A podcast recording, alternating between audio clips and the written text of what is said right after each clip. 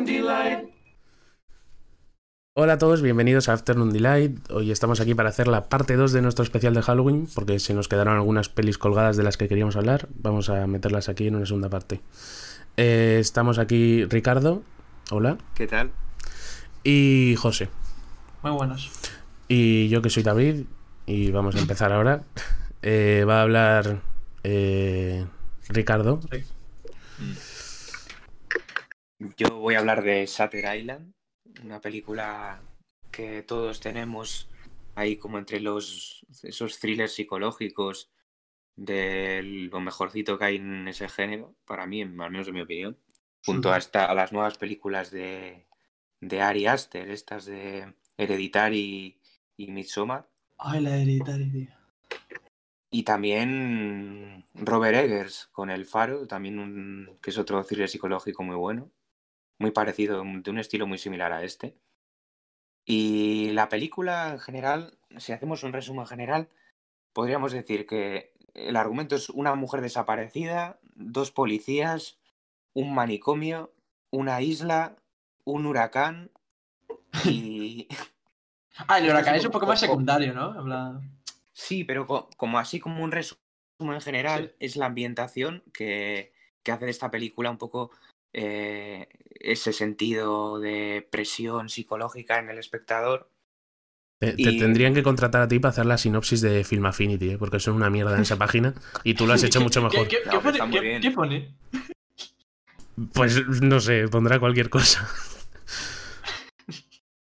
Bueno, Martin Scorsese dirige esta película del año 2010 en la que Leonardo DiCaprio interpreta al agente, o, o mar- bueno, es un Marshall, Teddy Daniels, que en 1954 eh, viaja junto con su nuevo compañero, eh, interpretado por Mark Ruffalo, a una remota isla para investigar eh, la desaparición de una mujer del psiquiátrico de Ashcliffe, que es el único complejo carcelario de la isla en el que los asesinos y enfermos mentales están confinados. Ya que esta mujer, eh, si no recuerdo mal, había eh, asesinado a sus tres hijos. Em, es decir, se encierra a los que se considera que no van a poder volver a integrarse en la sociedad. Sí. Y misteriosamente esta mujer había se había desvanecido de la habitación sin dejar rastro.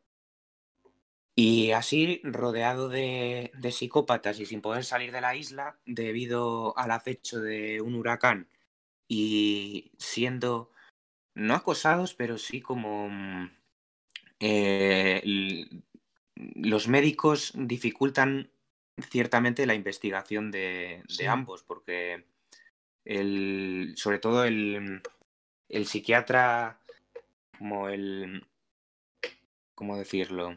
El jefe de todo, El Ben King- alcaide, ¿no? que aquí interpreta Ben Kingsley, no, pues no es el alcaide. Sí, es, es jefe de los, de los Sí. psiquiatras, sí, no. Sí. Mm. que parece que no quiera que se, que se descubra el misterio. Y pronto se dará cuenta, eh, se darán cuenta los agentes de que la atmósfera esta asfixiante les hace enfrentarse a sus propios miedos que, que les perseguían hasta, hasta el final. Y esto así como un resumen general, aunque lo, aunque lo más interesante de la película son eh, esos mm, ciertos toques de, mm, de puzzle mm, o de misterio que, que te generan eh, los anagramas estos con, por ejemplo, con el nombre de Leonardo DiCaprio, el Teddy Daniels, que es el, en realidad el nombre, eh, al revés, es, sería el de Andrew Laedis, que era supuestamente el que habría eh, asesinado a su mujer hace años, el pirómano que habría asesinado a su mujer hace años, y que eh, según sus visiones estaría residiendo en el psiquiátrico. Según sus visiones. Porque Sí. eso es importante que el final de la película es. Vamos.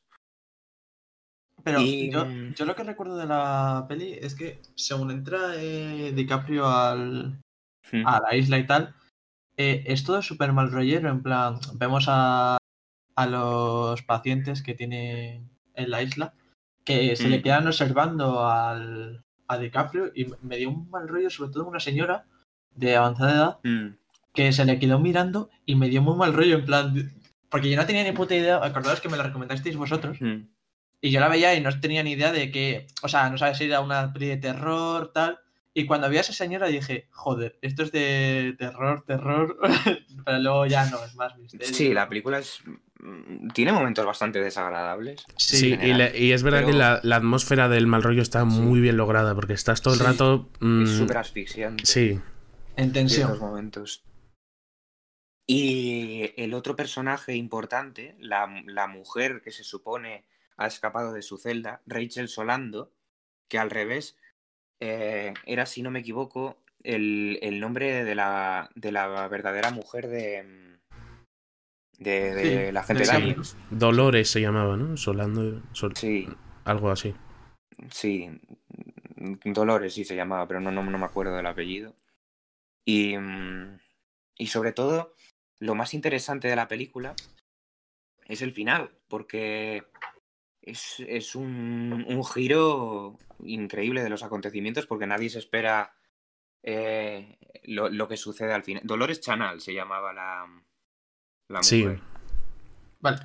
Yo, eh, yo he de decir que cuando desaparece, eh, corregidme si no es verdad, el negro, el acompañante, el... era negro, ¿no? No, Mark Ruffalo. No, Ruffalo el dices, el-. Ah, era Sí, más Rúfalo, es verdad, sí. Llega un momento que desaparece porque se supone que visitan, van a visitar el faro y Sí. en los acantilados eh, se separan y él desaparece. Y entonces tiene una visión en el que le ve a él como si se hubiera caído del acantilado ahí muerto entre las rocas. Y entonces Yo so- decide, ba- decide bajar a por él, decide bajar a, a- a buscarle, que una escena increíble como baja por el sitio ese y luego Ah, como lo es escala otra vez. Sí. Surrealista total. Y, mm, y encuentra en una cueva a, mm, a ella, a Rachel Solando, que mm, le, le comenta que en realidad no es eh, eh, el, que el psiquiátrico que están in- investigando y están realizando lobotomías eh, a pacientes y que, que muchas de las cosas que están sucediendo eh, son, no son para nada normales y que ella no había asesinado a sus, a sus hijos.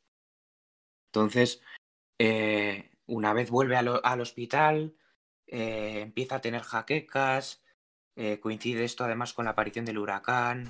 Sí. no sé si recuerdo que le dan unas, le dan unas pastillas, le empiezan a dar unas pastillas, sí, sí, sí, sí. y ya Sí, le van dando cuando cosas. Se le va totalmente la cabeza. Y de- el final decide, al final decide volver al faro, donde se encuentra con, con el doctor, el psiquiatra jefe, este Ben Kings, que al que interpreta a Ben Kingsley, Sí. y con su compañero. eh, mm, con la. con una. como si fuera un médico, porque en realidad es, es el- él era el médico de Rachel Solando. Y ahí es cuando se da cuenta de que la realidad no es la que, la que él pensaba. Y que mm, eh, ya se había sometido varias veces a lobotomías. Y que él verdaderamente era Andrew Laedis y que era su mujer la que había asesinado a, a sus hijos y él la había matado y por eso estaba ingresado en el hospital. Y que era todo un, un bucle continuo, que él se sometió a una lobotomía, eh, se daba cuenta de la realidad eh, y así continuamente. Y ese es el, un poco el final de la película. Y, y al final de la película, si no recuerdo mal, eh, hacen entender como que se ha curado. En plan, ¿cómo Sí. era? Que, que le, van, le daban a elegir, en plan. Básicamente le daban a elegir entre morir y. Morir o hacerse el tonto. O sea, y, hace- Sí. y hace- y- y decide morirse, en plan. Sí, porque llega un momento que, que habla, con, habla con el compañero, se le ve hablando con el, Sí. con el compañero, que ya sabe que es el médico, en las escaleras, Sí. una vez de la escena del faro, y, y da a entender como que, como que sí que se había recuperado, pero eh, rápidamente le dice como que... mm, Dice algo de policías, en plan. Sí, que, es- en este, que en este sitio está sucediendo algo raro y que tienen que, y que, tienen que actuar. Le llama, y le vuelve a llamar Chuck. Entonces le vuelve a llamar por su nombre, por el nombre inventado. Entonces ahí Sí. se, se da Eh, cuenta. y, luego, y luego cuando que- le, dice eh, Rúfalo a los Hmm. a estos, en plan, llevároslo, eh, hay que eh, no tiene solución. Hace algo, no me acuerdo el qué, que en plan que dices, en realidad eh, sí está de acuerdo, pero quiere acabar con el sufrimiento. Ah, no me acuerdo qué era ahora exactamente. Sí, es que esa, esa escena final está muy bien. Cuando están hablando en las Sí, escaleras la- y la eso, frase porque. final que la, la he buscado. que dice, Eso, ¿Qué sería peor? ¿Vivir como un monstruo o morir como un hombre bueno? eso. Y es un. que aunque parezca que está todo muy cerrado con ese giro, eh, te Mm. sigue mm, como dejando algo abierto, ¿no? Y eso está Sí. súper guay. Me encantó. Eh, aunque me, cuando la- ocurrió la desaparición de Rúfalo, ya ahí dije, vale, eh, está loco este hombre. Porque sí que es verdad que es cuando no tiene mucho sentido, ¿no? Que desaparezca. O Sí, sea, que se caiga, que que se caiga. Sí, sí, que se, sí, se cae, pero es que me pareció súper raro, ¿sabes? En plan... Sí, pero no, no sé, la primera vez que lo ves, en realidad, el, fi- el final es muy sorprendente. A mí la, prim- la primera Sí, vez que la vi me sorprendió totalmente, no me, no me lo esperaba para nada. Yo, No- yo no- es que porque para estaba nada, atento. Yo, yo es verdad que es porque estaba atento, en plan. A ver con qué. Está todo el rato teorizando, en plan. Va, y sí, no sé qué, y sí. Pero sí es verdad que es bastante. La peli es. Vamos, me encantó. Es una mindfuck la película. Sí. Es como, mm, como de, el otro día vi una película de, de David Fincher, The Game, que me recuerda mucho a esta, el final. No sé si la habéis visto. De Gamers sale este el, el actor. Michael Douglas. Ah, no, no. No es la que estoy pensando. Ah, pues no, me, no me suena. Pues es, es muy buena, tiene un también un final así muy, muy mindfuck, muy cojonudo. El, ¿Cómo el- sí, yo el que tengo, o sea, yo lo que tengo muy buen recuerdo de esta película, eh, la vi hace unos cuantos años, la verdad. Mm. Aparte de que la película es- está muy guay, todo el guion, toda la trama y sobre todo el giro ese final, eh, tengo muy buen recuerdo de la fotografía y tal. Me parece una peli súper bonita. Sí, sí porque la, te, mete, te mete totalmente en el, en el mundo que te quiere formar y lo, lo hace muy guay. He buscado y el director de fotografía es muy... mm, eh, tiene muchos trabajos con Tarantino. Y sí, es un director... Bueno, y con Scorsese tiene varios también. El Mm. Aviador con Scorsese, eh, las dos últimas de Tarantino, Kill Bill Volumen 1. O sea, es un Mm. director de fotografía de, de renombre y me hace un trabajazo en esta película. Bueno, y Scorsese hace un trabajazo en esta película, porque a mí me parece de sus mejores. Sí, porque ya había dirigido otra película de terror que era mm, El Cabo del Miedo, pero bueno, de un estilo un poco más lineal, Sí, sin eh, esos finales, un Claro. final tan sorprendente. Que yo creo lo que hace especial esta, aparte de la fotografía, que es verdad, cuando está en sueños eh, DiCaprio y está soñando con su mujer y tal, sí. eh, esa escena es muy bonita cuando se queman, algo así, no me acuerdo ya. Sí, lo del... eh, esa escena mola mucho. Bueno, eh, aparte de eso, eh, el giro, eh, aunque imagínate que te, te lo esperas, como eh, eh, que vamos, te lo esperas, pero yo creo que lo que llama más la atención de esta peli es los detalles. Tiene muchísimos detalles. eh, Sí. Está, Sí. está muy cuidado ese apartado, sí. Está muy cuidado. Eh, Eso es lo que me enamoró de esa peli. Podría decir. Mm. ¿Y, Yo- y qué, nota le pon- por- qué nota le pondríais? Por... A, eh, a ver. Venga, os he pillado, ¿eh? Eh, un... No sé, yo le pondría una nota muy alta. es que me, me gustó bastante. Sí, Un, Yo le pondría un nueve, Un un 9 nueve. igual. Sí, yo- Sí, yo bueno. nueve. Ah, es que claro, poner nota es relativo, ¿no? Depende mucho Sí, de- sí, sí, sí, sí. sí. Pero sí, que yo lo, lo que dices de los detalles es siempre lo típico de mm, eh, viendo vídeos después o detalles de películas o cosas por el estilo. Mm. Siempre hay una escena que, que- de la que se habla mucho de esta película que es eh, cuando DiCaprio mm, entrevista a una a una Ah, interna, ¿no? Sí, Es la escena del vaso de agua. Sí, Que hay mucha gente que creyó que había un fallo de récord en, en esa escena porque la, la chica tiene un vaso de agua y luego cuando bebe no tiene el vaso de agua en la mano. Hace así y no tiene nada en la Sí. mano. Pero no era, no era un fallo de récord, sino que era totalmente a propósito, ¿no? No es... Sí, sí, sí. sí. Claro. No, y esas, sí, sí, esa escena es buenísima. esas La- cosas se, se, joder, se aprecian, ese, esa atención al detalle. Mm. Mm. Mira. Sí, sí, igual si eres muy avispado te puedes enterar de. Yo, yo De no me di cuenta de eso, pero joder. Desde el. Hay que ser muy avispado, ¿eh? También, bueno, Sí, sí. la, la peli está basada en un libro, yo no, no he leído, no, ¿Ah, sí? de hecho ni sabía Sí, que estaba basada en un sí. libro.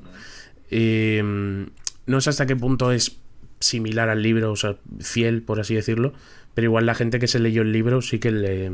Claro, esa gente igual ya sabía el giro final. Pero aún así yo creo que aún sabiendo el giro final, esta película te, te engancha muchísimo y Claro, sí, sí. eso es la forma en la que lo hace, ¿no? No tanto como lo Claro, exacto. No es, Sí. eh, es como te lo cuenta. hace. Sí. yo. Está muy bien. Pues sí, un, un peliculón. Además de un, de un director como Scorsese. Obtuvo una muy buena recaudación, creo. No sé si. No costó demasiado dinero, pero creo que sacaron 300 millones de, de dólares. ¿Solo en Estados Unidos o en todo el mundo? No, yo creo que es en todo el mundo. Eh, yo Por que- 80 millones pone aquí que costó. Yo esperaba que fuese más, ¿eh? Fíjate. Tío, 80 millones. Porque la peli es larga, tiene muchos actores conocidos. Ya, bueno, es verdad, pero. Sí, pero bueno, igual para una película así tampoco necesitas mucho presupuesto. No, bueno, claro, teniendo en cuenta que sucede todo en una localización prácticamente, no te tienes que mover Claro. mucho, igual sí que...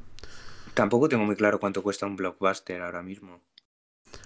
Bueno, esta peli es de hace 10 años, pero solían ser más caros los blockbuster. blockbusters, ¿eh? Claro, tampoco es un blockbuster porque el blockbuster entendemos algo Mm. más eh, con una, Sí. de una superproducción, ¿no? Esto obviamente es una película que tiene una producción buena, o sea, tiene mucho Mm. nivel, pero igual no es un blockbuster como tal, ¿no? No No. requiere ciertas cosas que igual un blockbuster Mm. sí requiere. Pero bueno, tampoco, claro, yo en esta época tampoco estaba mm, muy metido en, en películas de este tipo, ¿no? Que teníamos, yo tenía 11 años en, en 2010. Sí. Pero mm, igual lo que más cuesta al final de estas películas es una campaña de marketing decente que prácticamente te lo vende el nombre, ¿no? Te lo vende el nombre de Martin Sí. Scorsese, el nombre de Leonardo DiCaprio y todo eso. Ah, sí, yo cuando tenía 20 años, en plan, me acuerdo de estar andando por la calle y ver carteles y. Cuando tenías 20 años, ¡Ah, has mira qué dicho. guay, tal! La voy a ver. Has dicho cuando tenías 20 años. Sí, porque es cuando la. Porque es cuando la- me la recomendasteis y tal. Ah, vale, vale. eh, Entonces, Bueno. ¿por qué lo de los carteles en la calle? Ya, Claro. no sé, por la cara. por la cara. Bueno, ¿qué queréis decir algo más? De... Ah, bueno, yo quería decir, yo quería decir, he visto hace poco em, La cura del bienestar. No sé si la habéis Sí. visto, es de este rollo y mola un montón. Es muy rollo Satir Island. ¿No os suena? No, No. no. Pues el director es Gore Verbinski, que es el de Ah. el de Piratas del Caribe y Mm. tiene pelis conocidas. Y, mm, y es muy este rollo, también va de un psiquiátrico, también es crear eh, un escenario de mal rollismo puro, que lo hace muy bien, lo hace como esta película. Y, mm, y está, está guay. También es de este tipo de thriller psicológico. O sea, yo, a mí me recordó mucho a Shutter Island por eso, ¿no? Imagino que la han comparado mucho con Shutter Island. Eh, lo cual es doloroso porque, claro, si te comparan con una película de tanto éxito, igual sales mal parado, ¿no? Pero me pareció muy buena película. O sea, si le queréis echar un ojo, es muy del rollo Shutter Island. Sí, la tendré en cuenta. Creo ¿Dónde que está, en? Netflix, en España. Igual también está en Prime. No. Le echaré un vistazo. Vale, ¿queréis pasar a lo siguiente? Mm. ¿Qué quieres tú? Voy, voy a ir yo ahora y luego vas tú. Vale, eh, yo quería hablar de, de una película que he visto hace poco, de In the Mouth of Madness, en la boca del miedo, se llama en Mm. España. Es, es una película de John Carpenter, de esto quería ahondar mucho en, en la persona de John Carpenter, por así decirlo. Una película que se estrena en el 94 y está protagonizada por Sam Neill, que igual os suena por Jurassic Park. Sí. Eh, de hecho, se estrenó el mismo año que Jurassic Park. Y. mm, bueno, la- eh, eso, ya he dicho, la película es de John Carpenter. Es, John Carpenter es uno de los nombres más grandes en cuanto al cine de terror. Y, mm, y esta película está. En, un- se podría decir que es la tercera película de una trilogía, que no es tal cual una trilogía, pero la gente lo ha tomado así.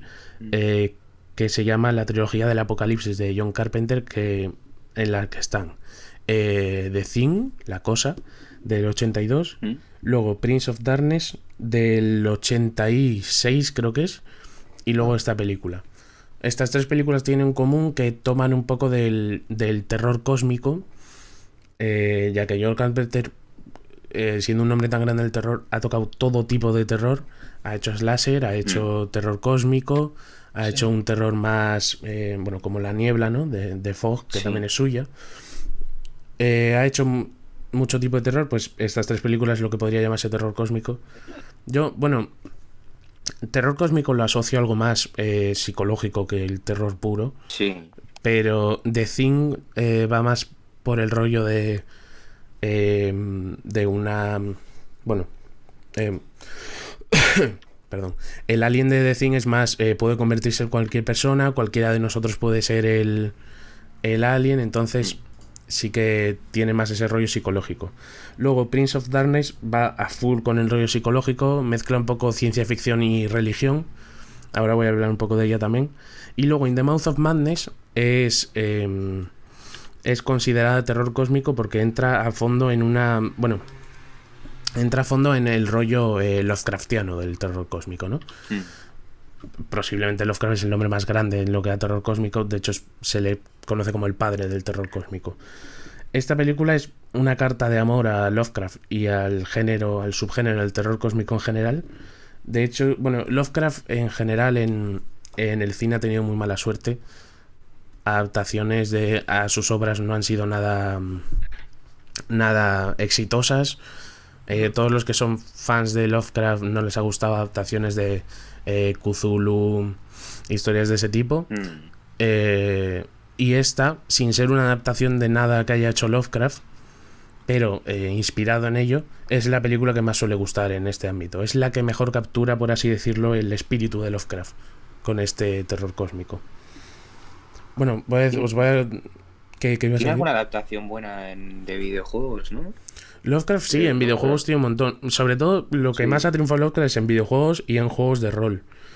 Mm. Quizá Sí, porque... en juegos de rol sí, pero. Claro, en quizá videojuegos, porque... videojuegos, Sí, videojuegos hay un montón de, de la llamada de Cthulhu, de Arkham. Sí.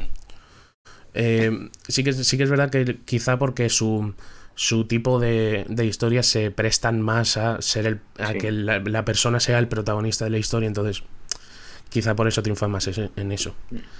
Pero sí que es verdad que películas no han tenido suerte en nada y, teniendo en cuenta que, que son prácticamente de derechos libres que se dice, o sea, cualquiera puede adaptar eh, una historia de Lovecraft, no ha tenido mucha suerte. Recientemente sí se están adaptando más cosas del estilo y quizá, bueno, el año pasado se estrenó una de eh, El color que cayó del cielo, no sé si suena la historia. Eh, Se hizo una película que la protagoniza Nicolas Cage, en esta nueva ola de Nicolas Cage protagonizando cine de terror. Y está, está guay la película, a ver, es muy rara, es, bueno, adapta muy bien la, la historia de Lovecraft. Y, y bueno, parece que se está eh, por fin formando algo así como Pero cine has de- dicho, pero ¿de qué año es esta peli? Ah, del 94 es. En La Boca del Miedo. Sí, es que estoy mirando imágenes y tal. Y Sí, bueno, la, la película, por así decirlo, va sobre un, un investigador que es Sam Neill, que trabaja investigando eh, fraudes de seguros, es un perito, y le llaman para que investigue la desaparición de un famoso escritor de novelas de terror que se llama Sutter Kane. Este Sutter Kane es, es 100% una referencia a escritores que existen, tipo Stephen King y mm, R.L. Stein, que es el de Pesadillas. Es muy de ese estilo. Todos, sus, todos los libros que aparecen en la peli tienen nombres en referencia a libros que existen de Lovecraft y portadas muy del estilo de Pesadillas. Y luego es, eh, le comparan con Stephen King varias veces en el. O sea, sin ser un escritor que existe, está, se nota que está muy basado en eso, es como un homenaje. Em, luego, eh, bueno, este, eso, este escritor ha desaparecido, escribe libros de terror que a la gente le encantan, pero sus últimos libros como que ha hecho que varias personas se vuelvan locos, ¿no? Y este, este investigador se siente muy escéptico ante esto, como "Pff, vaya chorrada, será alguna estrategia de marketing. De hecho, un- una persona eh, totalmente loca y violenta le, le ataca con un hacha, ¿no? Y él cree que es eso, pues una estrategia de marketing, tal. entonces le contratan para que vaya a buscar a este escritor y acaba yendo a un pueblo donde está el escritor, que en el pueblo empiezan a pasar cosas extrañas relacionadas con los libros que ha escrito eh, este hombre. Entonces, Eh, sí. Estoy viendo aquí imágenes. Eh, una tía que se pone a cuatro patas. sí, al revés, buh, eso- esa escena es, es jodida, esa escena. Está muy bien el... Bueno, antes de, antes de contar un poco más, en la película aparece Charlton Heston muy mayor, de hecho yo no le reconocí, me pareció curioso. Eh, y aparece Hayden Christensen, el, el que hace de Anakin en la trilogía de precuelas, aparece de niño, o sea, no sé qué años tendrá, igual 8. Sí, lo estaba viendo ahora. Y, y, joder, me, me pareció curioso porque yo no le reconocí. Luego después buscando sobre la película vi que ponía Hayden Christensen y dije, ¿en serio? ¿Cómo va a salir Hayden Christensen? Sale- nada, un, ni- un niño en triciclo, así rubito, y era, vamos, irreconocible estaba, muy pequeño.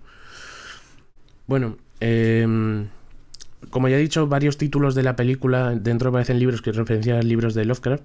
El propio título de la película referencia a The Mountain of Madness, que es uno muy conocido, una historia muy conocida de Lovecraft.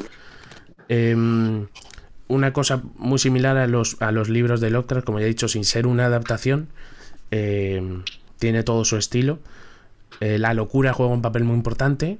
Eso es algo muy reconocible de, de los libros de Lovecraft. Tienes que estar todo el rato pendiente de Sí, este tío se está volviendo loco, este tío está fatal de la cabeza. Mm. Y todo lo que ocurre a su alrededor te hace pensar que, que su locura es real, ¿no? Mm. Luego, en... Tampoco quiero hacer mucho spoiler, porque no lo habéis visto vosotros. Y no es una peli tan conocida como otras de Carpenter, como por ejemplo La Cosa. Sí, Pero... como la mm, niebla. Como la niebla... Bueno, la niebla no es Bueno, la tan... niebla no es tan La conocida. niebla es bastante conocida, ¿no? No es, no es la niebla de Stephen King, ¿eh? Sí, Es la niebla de. John Carpenter, claro. Es que esta es de Fog y la otra es de Mist, pero las dos en España se tradujeron como la niebla. es la de los piratas, ¿no? De Fog sí es de un faro y hay una niebla. Sí, se, supone que son La fantasmas. vi hace mucho, sí. Sí, yo no la he visto, ¿eh? la tengo pendiente. Pero es más tipo slasher. ¿no? Sí, es, no es Bueno, terror psicológico, pero sí. Pero es anterior a estas y yo creo que es como Sí, un, un entrenamiento para este tipo de sí, películas. es del ¿no? 82. Del 82 y del mismo año que La Cosa.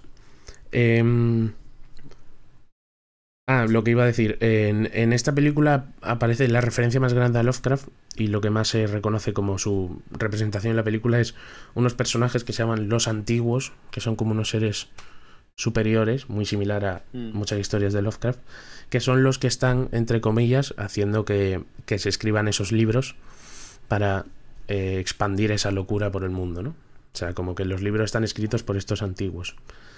En esto de los antiguos, claro, es algo muy típico de Lovecraft. eh, o sea, es algo que hemos visto mil veces en sus historias. Y es en este Mm. Juegan un gran papel sin casi salir en la película, ¿no? Entonces, es algo interesante como, como juega con eso, ¿no? Con la locura y con, y con estos seres anteriores a los seres humanos que, que hacen que nos volvamos locos. En- luego, Carpenter hace un trabajo increíble tanto en dirección como en, como en música, porque la música también la hace él siempre en sus pelis. La famosa música de Halloween, la banda Sí, sonora de la eh. cosa, las, las hace él y está muy guay. Eh, Sam Neill también hace muy buena actuación. Yo a Sam Neill le he visto en pocas películas, pero sobre todo en, en Jurassic Park es su papel más eh, Sí, yo reconocible. creo que todos la recordamos por eso. Sí, Claro. la verdad que sí, ¿eh?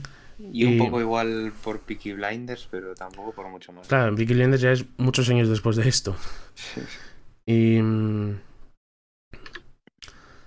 Bueno, lo que iba a decir es que me- porque está la cosa, la cosa me parece que está un poco por encima, ¿no? Pero esta es una película muy buena y, y me resulta curioso que sea tan poco conocida. Realmente no es. Me cago en mi puta madre. Que ¿Qué pasa? el inspector es Sam Neill. Claro, Sí. Me cago en mi puta madre. no, no lo sabías, el, el de Peaky. Blinders. No lo sabías, sí, sí, sí. Sí, es el malo de la primera y la segunda Sí, sí, sí, temporada, sí, ¿no? sí, sí. Sí, sí. Hostia, me quedo flipado. Hostia. Vale, sí, sí, sí, sí. Pues sí, la verdad es que ha hecho poca cosa Sam Neill, ¿no? Después de Parque Jurásico. Realmente no. Sí. Además, ni siquiera salían todas, salían en la primera y en la tercera. Y en la tercera, sí. Bueno, en la tercera salía como. ni quería salir, porque le dieron mucha pasta. Le, le obligaron. No, le dieron mucho dinero y dijo, "Pues acepto porque no tengo otra cosa, pero realmente él dijo muchas veces que no quería volver a Parque Jurásico, le parecía una gilipollez. Y, mira, y míralo, qué cosas. De hecho, en la próxima de Parque Jurásico va a volver a salir. ¿Sí? Sí, van a salir los tres de la original. Porque Jeff Goldblum tiene un cameo en la última, en la, en la segunda de Jurassic World, por así decirlo. Y en esta tercera van a salir los tres. Pero es Jurassic World. Sí, vez. sí, sí, Jurassic World Dominion creo que se llama o algo así. Ah. No sé si habéis visto las dos de Jurassic World, pero La primera no estaba mal, pero la segunda. La primera no la he visto. La, so- digo, perdón, la segunda no la he visto. pues la- si, si recuerdas cómo acaba la segunda, Ricardo, pues por ahí Sí, van a ir sí, los sí, tiros sí. en la tercera, o sea que... Sí. Eh, bueno, eso quería decir, me parece muy buena y me parece que es, es curioso que sea tan poco conocida, ¿no? Generalmente la gente que lo conoce es eh, fans muy aférrimos del terror, gente que muy conocedora del mundo de Lovecraft que dice como, wow, esta adaptación está muy bien, ¿no? Como homenaje a Lovecraft. Pero realmente no es una peli tan conocida como otras de John Carpenter y a mí me ha, parecido buenísima. Me parece que está al nivel de, de The Thing, está perfectamente a, Mm. a ese nivel, sí, sí. Em, eso sí, si queréis verla, es que en España, por desgracia, no está en ninguna plataforma. O sea, la he tenido que ver por ahí, eh, la he tenido que comprar en un videoclub. Y, mm, y, y eso, me- me- yo os la recomiendo, por si queréis verla. Mm. Además, si os gusta ese estilo de, de terror cósmico, está muy guay. ¿Cuál es tu favorita de, de Carpenter, de las que has visto? La cosa, yo creo que de las que he visto, la cosa es la que más me gusta. Sí. Mm. Sí, y, y luego esta, quizá. Porque In the Month of Madness me Ah, gusta es que mucho. esta, igual es porque has hablado más, pero me las pinta muy bien. No Sí, sé, a mí es en- que Halloween me tiene. Halloween me gusta, pero es verdad que el género slasher me suele gustar menos. Sí. O sea, sí que es verdad que el subgénero de terror cósmico me mola mucho más que el slasher. Entonces, es- eso me gusta algo menos. A mí me La- gustan los dos. Halloween está muy mucho. A ver. O sea, lo del slasher me gustan mucho las muertes. Bueno, lo guay, ¿no? Sí. Que sean creativos. Sí. Por eso Jason, Jason X no me parece tan mala película, ¿eh? No, no, Buenísimo ejemplo, la verdad. Em, y eso, a ver, sí que es verdad que el estilo en general, todo el estilo de, de John Carpenter me gusta mucho. Además, todo el rollo de, de su música, todo el estilo ochentero. Porque también tiene, tiene películas que no son de miedo también. Porque em, el de la pequeña china, esta de Carl Russell, está muy chula esa peli. Ah, sí. Que es como de acción. Escape from New York, que también es de, de Carl Russell. Sí. Esa está muy chula. Yo creo que no he visto muchas más de él. ¿eh? Es que tiene un montón, pero claro, no, no he visto todas. Mm. Bueno, que, quería hablaros un poco también de las otras dos, porque aprovechando que vi estas, las, las he visto hace poco. Em, eh, Prince of Darkness, que en España se llama mm, El Príncipe de las Tinieblas. Yo no tenía ni idea de esta película, o sea, no la conocía nada. Me ha gustado bastante menos que The Thing y que In the Mouth of Madness, pero no, no está mal, o sea, no me ha gustado. El rollo que tiene psicológico es que mezcla un poco de ciencia ficción con, con religión. ¿no? La, la trama de la ¿Cómo película se llamaba? Prince of Darkness, el príncipe de las tinieblas. Eso juraría que es el, un título del título de una novela, pero no, no sabría. No sé si está basado en una novela, no, no tengo ni idea. Bueno, eh, la película es de- del 87, está entre la cosa y, y en la boca del miedo. Eh, la trama es de un, un sacerdote en una iglesia que ha descubierto una especie de, de cilindro misterioso que tiene algo dentro. Em, Sí. y llama a un investigador para que venga a investigar qué es, ¿no? Porque está como soltando ondas y tal. Entonces llama a un, a un físico. No sé si son físicos, yo creo que es, lo que estudian es física, pero no estoy muy seguro. Eh, bueno, este investigador es un profesor de universidad y entonces lo que hace es llevarse a sus alumnos en, eh, como en una especie de retiro para investigar este cilindro. Claro, este cilindro te lo venden como una esencia pura del mal, ¿no? Entonces es como una especie de Satanás. Claro, sin, sin la representación típica de Satanás, que sería pues el tío rojo con un, con un tridente y cuernos, ¿no? Esto es una especie de algo más psicológico. Entonces, algunos empieza a volver loco. empiezan a tener pesadillas. Claro, esta mola como mezcla ese rollo eh, religioso con el rollo con el rollo ci- ci- ciencia ficción, ¿no? Este, bueno, ciencia más que ciencia ficción, Sí. simplemente ciencia física. Y a la vez lo mezcla con un misterio, porque están todos encerrados en un sitio, eh, no les dejan salir, eh, empiezan a pasar cosas extrañas, muy, muy rollo la cosa, ¿no? Ah, Y mm, sí que tiene el estilo de las otras dos. Bueno, tiene una cosa que obviamente las, las tres películas tienen, sobre todo la cosa que es unos efectos prácticos brutales.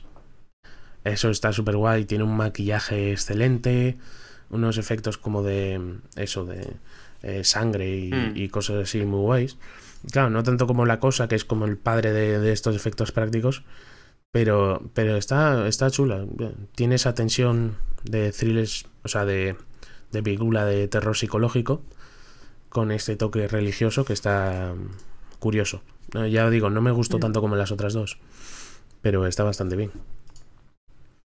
Y luego, eh, La Cosa es de mis películas de terror favoritas. O sea, la vi hace años ya es y un peliculón. es un peliculón. El, esto, como ya digo, los, lo que más me flipa de esta película son los efectos prácticos, todo el tema de los animatrónicos que se usaban, los las figuras, cómo las movían por stop motion o por cables o por lo que fuese.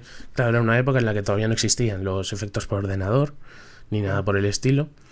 El, bueno, la música de The Thing no es de John Carpenter, curiosamente, es de Ennio Morricone, que también es un nombre eh, importante de, de las bandas sonoras. Eh, está protagonizada por Carl Russell, que es uno de sus papeles más conocidos. De hecho, es, bueno, ahora que la he vuelto a ver hace poco, me, no le recordaba tan tan importante, pero tiene un papel que es lo más importante de la película y tiene un, un carisma muy reconocible de él, ¿no? Del actor. Mm. mm, El- bueno, esta película, bueno, los dos la conocéis, ¿no? Son unos investigadores que Sí, están sí, en, en el polo norte, están, ¿no? En la- ah, no, en la Antártida, Mm. en el polo sur. Eh, aparece un alien que puede convertirse en cualquier cosa y va, por así decirlo, comiéndoselos poco a poco. Esta. mm, o sea, como ya digo, me flipa lo de los efectos prácticos, ¿no? Tiene una. mm, Tiene una. O sea, juega con la tensión de una forma perfecta. El, el- el monstruo en sí, ¿no? Por así decirlo, lo que es la cosa, es, es perfecto porque es una mezcla entre un. El body horror, ¿no? De algo asqueroso que se mueve que, Mm. se, que salen las cabezas de los humanos, pero con el cuerpo ese asqueroso que tiene. Y también juega con el horror cósmico, o sea, perdón, con el, con el horror psicológico de cualquiera de nosotros puede ser ese bicho. Hay que tener cuidado de que mm, eh, igual puede ser tú, se apuntan con las pistolas, nadie sabe qué hacer, tal. A mí la película me flipa. Quería, quería, bueno, el final mola un montón, el final de la cosa este tema de que no sabes si, si realmente eh, McReady, que es el personaje que interpreta a Carl Russell, ah, sabe que el, el otro es la cosa o no. Tú no sabes si el otro es la cosa o no. No sabes muy bien cómo acaba. Y te dejas el final abierto que, que mola un montón. Mm.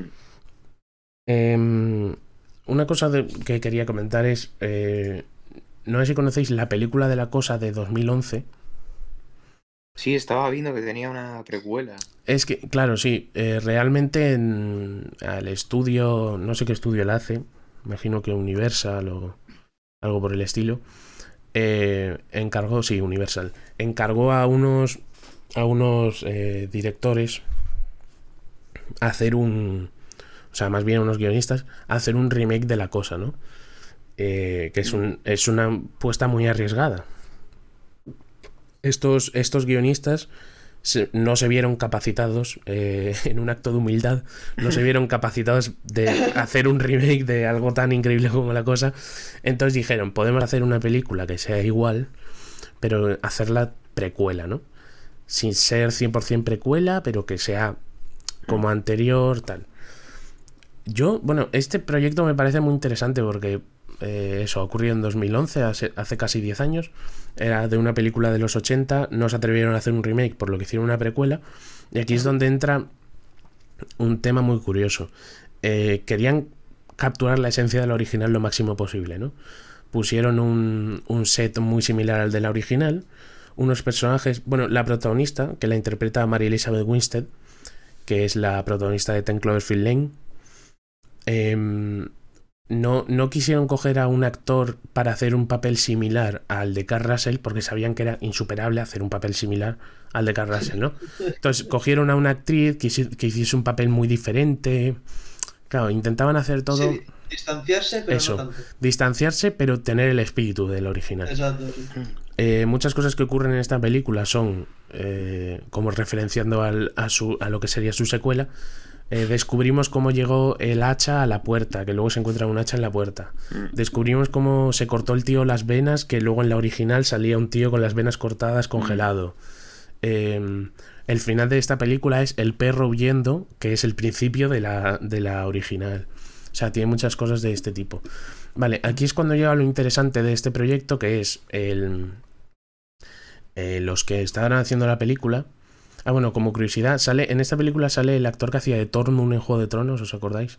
El pelirrojo, el salvaje. Sí, sí, sí. Porque esta película tiene coproducción eh, noruega. Están allí en. Creo que mm. era Noruega, ¿no? Sí, que Carrasel siempre les llama suecos y son noruegos ellos. Y mm, excepto los dos, excepto Marilisa Winstead y Joel Edgerton, el resto de actores son todos de, de Noruega, la mayoría. O sea, y el director yo creo que es noruego también. Bueno, la cosa curiosa llega cuando. Claro, ¿qué es la cosa más representativa de, la original? En los efectos prácticos. Entonces, aquí lo que deciden es eh, hacer unos efectos prácticos, claro, con la tecnología 2011. Entonces hay vídeos, hay vídeos geniales sobre mm, el making of de la película con unos, unas figuras, unas maquetas, em, animatrónicos muy bien hechos. Que por ejemplo tenía un animatrónico que lo estaba sujetando una vara eh, verde para hacer el croma, ¿no? Entonces mezclaba a la perfección los efectos ochenteros de, de efectos prácticos con los efectos modernos que se podían hacer por CGI sin que pareciese demasiado moderno, ¿no? Sin que, o sea, teniendo el, estilo del original. Sí. Esto, en mi opinión, es una idea buenísima y es perfecto. ¿Qué pasa? Sí. Eh, coge Universal y dice, ve el primer borrador de la película y dice, uy, ¿qué va, qué va? Pero si esos efectos parecen de los 80. Vamos a poner CGI por encima de todos los efectos para que parezca una película moderna. Esto hace que la película tenga unos efectos... A ver, no están mal los efectos CGI, están muy bien hechos, se nota que metieron pasta, pero no tiene nada que ver. La jode por completo. Claro, o sea, a ver, no quiero sonar tampoco porque la película no está tan mal. Claro, mucha gente fue como, oh, han hecho la cosa pero mal. A ver, no está tan mal la película. Pero pierde totalmente la esencia de la original. Sí. Pero está mal solo lo. Eh, los efectos y tal. O la peli. No, no, yo la película la recomiendo, ¿eh? está guay. A mí me, gustó. Entonces lo que eh, no te gusta son los. Lo que no me gusta es que hiciesen lo del CGI, claro. me pareció una, una, traición a la, a la original. Y, o sea, me pareció una traición más aún teniendo en cuenta que ya tenían los animatrónicos hechos y se veían súper guays. Porque es que si ves los vídeos de, del making of, están muy bien hechos. Es perfecto el, la mezcla entre lo antiguo y lo moderno. Es perfecto. ¿Qué hacen? ponen silla y por encima, queda como el culo.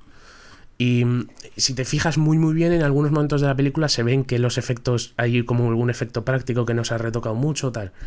Pero a mí me pareció una cagada enorme, vaya. No pierde totalmente la esencia de la original. Ahora bien, ¿la peli está bien? Sí. Yo la una nueva versión. ¿En serio? ¿Pero remake o simplemente una nueva versión? Sí, he leído que mm, el clásico de cine regresará a las pantallas de cine. Es una noticia de, o sea, remake. de 2020.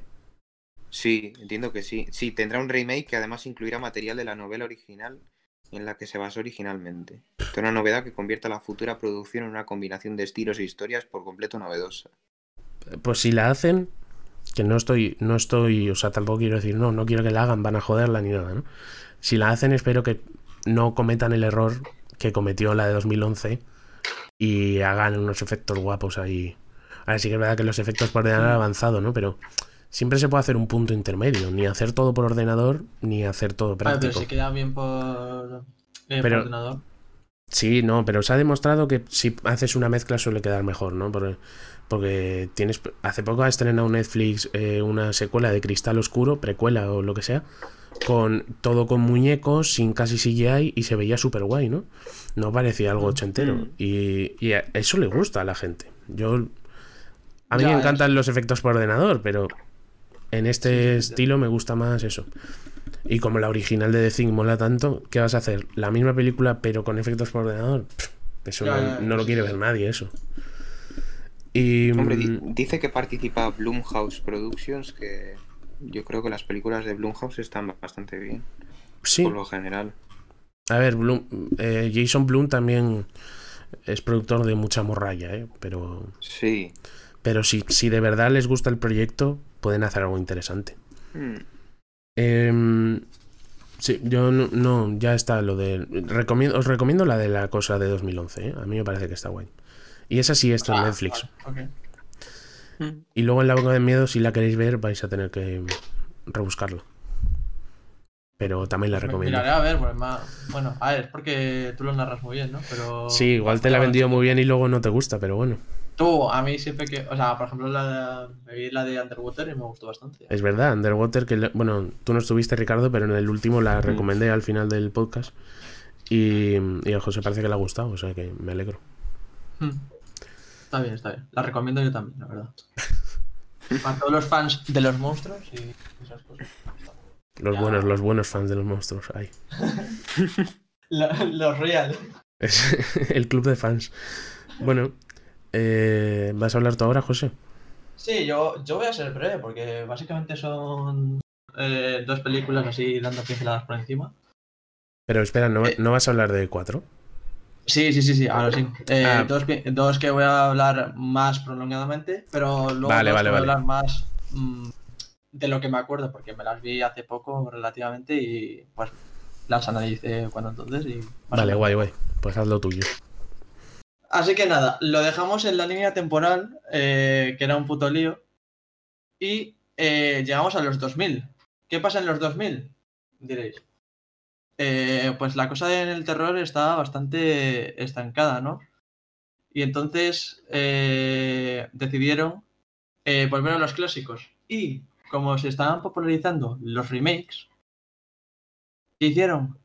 La masacre de Texas, el remake que cuenta con eh, corregirme si es mentira vosotros que sabéis más de estos de actores cuenta con el ¿cómo se llama este? bueno el de Full Metal Jacket el ah el soldado vamos Pero es la Eh, de, ¿no es la de 2007, la del remake? no esta es del 2003 Ah, no, es igual ha habido otro remake. no el 2003 es Perdón, ¿el soldado dices Vincent Donofrio? No, sí no, no, A no ver. sale Vincent Donofrio aquí. no No, Bueno, estoy viendo pues- actores Jessica Biel, que es la de esas de series y tal. Jonathan Eh, Tucker. No, no, ni idea. Bueno, pues eh, olvidaros eso. Eh, el que hace de, de policía en esta peli eh, hace un papel cojonudo. Eh, te mete presión a los personajes, eh, que por cierto siguen la misma trama. Vale, Eh, perdón, perdón, ¿eh? Ronald Lee Ermey, que es el que hace del, del general, ¿no? De la chaqueta Eso, eso. es El general, no sé qué rango es, pero, Sí, ¿sabes? sí, pues, pues eso, que, que él, eh, además fue general, ¿no? Él en la vida real. Sí, no, no tengo ni idea, la verdad, pero bueno. No, es el sargento Hartman. el Sargento, sargento. Ese sí Bueno. que era eh, el sargento en la vida real. Sí. Bueno, pues eh, lo hace cojonudo porque obviamente tiene experiencia en este papel y es- es como en Full Metal Jacket. En plan, les manda al suelo eh, y se comporta como un cabrón durante toda la peli. Eh, bueno, la trama es la misma que la de la primera película. eh, simplemente eh, que eh, los protagonistas están yendo a ver un concierto de. Ay, John Lennon creo que es. O de los, no, de los Beatles. Y O sea, que está ambientada en el pasado. ¿Qué? O sea, está ambientada en el pasado entonces. Sí, sí, sí, es un Mm. remake de la primera que es de. Y ambientada en la misma época que si fuese la primera, vale, vale. Exacto, sí, sí, sí, sí. Eh, y van allí y pasa lo de lo de en todas las películas, que se quedan allí porque se quedan sin gasolina, tal. Y al final acaban desgraciados, vamos. Eh, como ya he dicho antes, eh, tengo que eh, sobresaltar eh, las actuaciones del, de uno de los el friki de la película y el sheriff, eh, que ya hemos hablado, porque lo hacen bastante bien. Eh, el sheriff, porque lo hace muy bien de cabrón. eh, de- eh, el sheriff es un familiar de Leatherface. eh, que hace muy bien de cabroncete. Que jode, vamos. Sí. Y el friki lo hace muy bien a la hora de que le dice el sheriff. a ver, ponte una pistola en la boca, a ver, en plan, para joderle. Y se, se le refleja súper bien los sentimientos, en plan, que puedes decir, joder, la que está pasando, qué puto. ¿Sabes? Se le pueden sentir los nervios que siente el personaje en ese momento. Eh, los sustos en esta peli. eh, hay sustos, cosa que no solíamos ver en las anteriores entregas. Y que me gustó bastante, porque los que. No hay muchos, la verdad. Pero los que hay funcionan muy bien, ¿sabes? En plan, de estos que hay un par que no te esperas, de estos que no son nada. En plan. ¡Ay! Un niño corriendo. Pero. Sí. Fake outs, ¿no? La- Sí, la funcionan súper bien los pocos que hay, vamos. Eh, luego, eh, los ambientes y todo eso está súper bien logrado. Eh, pero hay una cosa mala que quiero decir, es que, eh, que aunque hace el mismo rollo de mal rollera y tal, no lo consigue al, ciento, al 100% como en la primera, ya que eh, no tiene ese nivel de locura que tenía la primera, como dije ya, eh, la que la familia estaba completamente Mm. loca. Claro. Eh, en esta, pues, eh, intentan hacerlo, pero no, no mucho, ¿sabes? No, no, no es que digas, va, quieren hacerles locos, tal, no lo hacen, simplemente un poquitín de locura, lo justo y ya está. Y eh, otra cosa novedosa es que por primera vez, después de la primera, eh, bueno, la primera tampoco, también había, eh, no hay banquete. Eh, la mítica escena del banquete en Ya, la que sí. el prota Sí. se sienta a, a cenar con los demás, con sus perseguidores y tal, no la hay. Y eh, es una cosa buena, ya que, coño, eh, ya hemos visto las anteriores secuelas y mierda que intentaban hacerlo y no lo conseguían. Y yo creo que es que es algo que le viene bien a la película, ¿no? En plan, bueno, quitamos esto que le quita un poquitín de, de identidad, pero Mm. gana el nivel, vamos. Sí, intentaban que fuese Sí. como la cosa representativa de todas las películas, ¿no? Sí, y, no- y le salía mal, o sea que mejor quitarlo y ya está.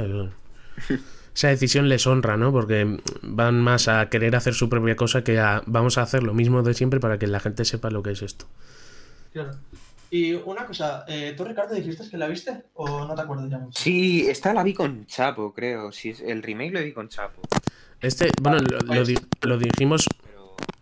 Lo dijimos la anterior vez que el, que el remake estaba mm, eh, producido por Michael Bay, que a mí me resultó curioso, porque no, es, no, no le pega mucho el género de terror, también es que solo la produce, ¿no? Solo es poner pasta y ya está. Esos Pero... datos- ¿Qué? que esos datos me les advieres tú, que no... Sí, sí, bueno, Michael Bay, José, es el de, el de Transformers y tal, las pelis de Transformers. Ah, vale. Hostia, vale, vale, sí, sí. Y Pearl Dolor y Harbor, Dinero. Dolor y Dinero. Eh, Mm. sí, la de. Joder. La de.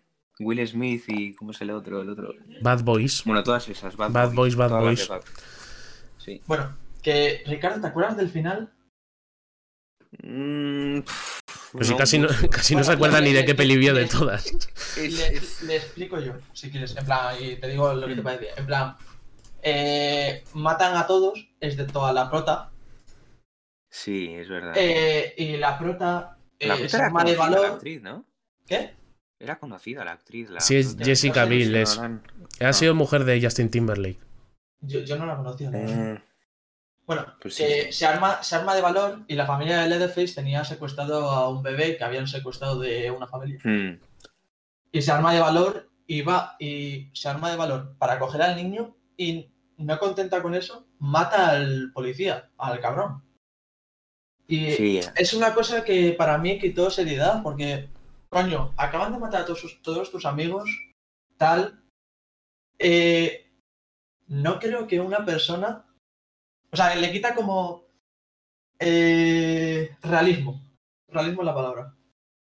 Porque, coño, después de vivir todo eso, vas a por más. Yo creo que le quita un poquitín de realismo esa parte. Y luego que además eh, se atreva a matar al, al policía atropellándole. No sé, no me. Pero eso es lo único malo que tengo que decir de la película. La culpa es del feminismo, José.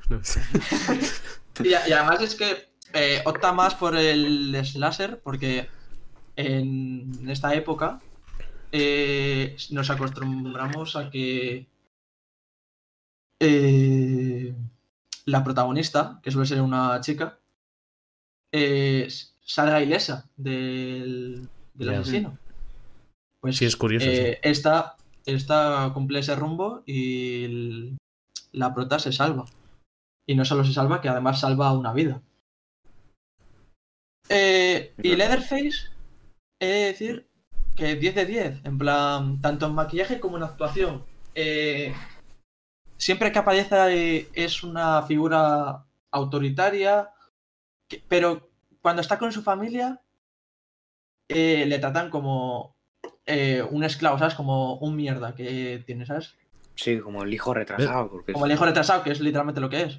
Pero Leather- esta- ¿Leatherface es, es el mismo actor en, en- que en otras películas o algo? ¿O le van no, cambiando? No, no, no, No. va- van cambiando. Sí, creo que iban cambiando. Ah. No, eso, eso creo que lo miré y van cambiando. Además, no creo que son, creo que no son conocidos. No, Bueno. no, no. No, estoy mirando el que la hizo en esta, la hizo en esta y en la siguiente, pero no, no, no tiene más. Ahí había una escena en, el, en un matadero que estaba bastante bien. Sí, la- es la, la persecución, que es lo que digo Mm. yo. Eh, meten, quitan lo del banquete, que era una escena más mítica de, de lo que sería de Leatherface, pero luego meten eh, una ruta más tipo slasher, que es metiendo Mm. más persecuciones y tal, que molan bastante, la verdad. La del matadero, que es la que dices tú, está muy guay, en la que Mm. literalmente la prota eh, consigue arrancarle un brazo a Leatherface y le, le deja mal.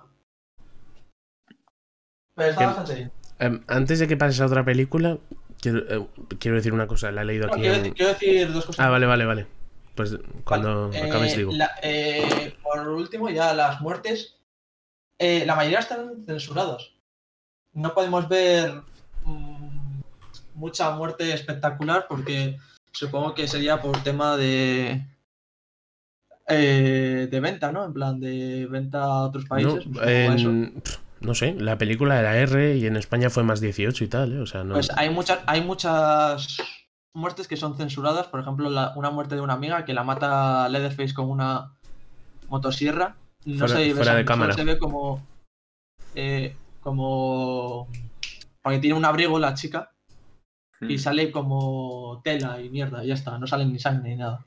pues Y muchas no. muertes así, ¿eh? Pero será que lo, han- lo quisieron censurar ellos o no sé. Sí. Un- eh, censurada está fijo, porque en el guion eh, he leído que estaba mucho más. Era mucho más sangrienta. Pero pues igual sí, igual no les dejaron por algo, igual. ¿no? No bueno, cuando es R te dejan hacer cualquier cosa. ya. No, realmente existe un, uno superior a R, ¿no? Que es como el más 21, lo que sería en Estados Unidos el más 21, pero eso es prácticamente porno. O sea, no, no existen películas que sean esa calificación. Pero generalmente R sí te, sí te deja ver, o sea, sí te deja hacer muertes explícitas. en la- Pues, lo que pero es es que el- yo creo que es más encaminado a porque en las anteriores entregas eh, tuvieron problema de, de venta. No sé Yo no descartaría que fuese porque cerca del estreno hubo una matanza real o algo por el estilo. Eso pasa Puede mucho. Ser. Que cancelan capítulos de series o cosas así porque hay cosas similares en la vida real. Bueno, y ya lo último que tengo que decir eh, es que es un buen remake, la verdad. Eh, para aquellas personas que no os guste una peli antigua como la de 1974, yo creo que es muy buena adaptación y la recomiendo, la verdad. Está muy bien. Sí, yo tengo que verme la original. Yo la verdad es que me llama mucho más la atención la original, y quizá por, Mm. porque es la original, ¿no? Porque es como la que lo empezó todo. Me llama más la atención que esta. Y porque generalmente Sí. los remakes de miedo no me suelen gustar mucho. Me suelen gustar más las No, originales. No suelen salir muy bien. Que Eh, esta, esta en realidad sí sale muy bien, ¿eh? Tanto eh, lo, que- lo que quiero. Lo que quería contarte es contrario a lo que has dicho tú. Pone que la cinta recibió una respuesta muy negativa en la crítica cinematográfica. Solo un 36% en Rotten Tomatoes y un 38 de 100 en Metacritic. Y luego pone. Y luego pone que esto es curioso. Roger Ebert, que es el, eh, un crítico cinematográfico muy famoso, eh, sobre todo en Estados Unidos, la incluyó en su libro Las peores películas de la historia, donde sostuvo que la cinta recicla las herramientas agotadas de las películas de slasher, que ya Sí, eh, vale, se han visto en incontables filmes anteriores de mejor calidad. Fíjate si no le gustó, la puso en las peores películas de la historia. No, yo no, yo no concuerdo bastante con él, la verdad.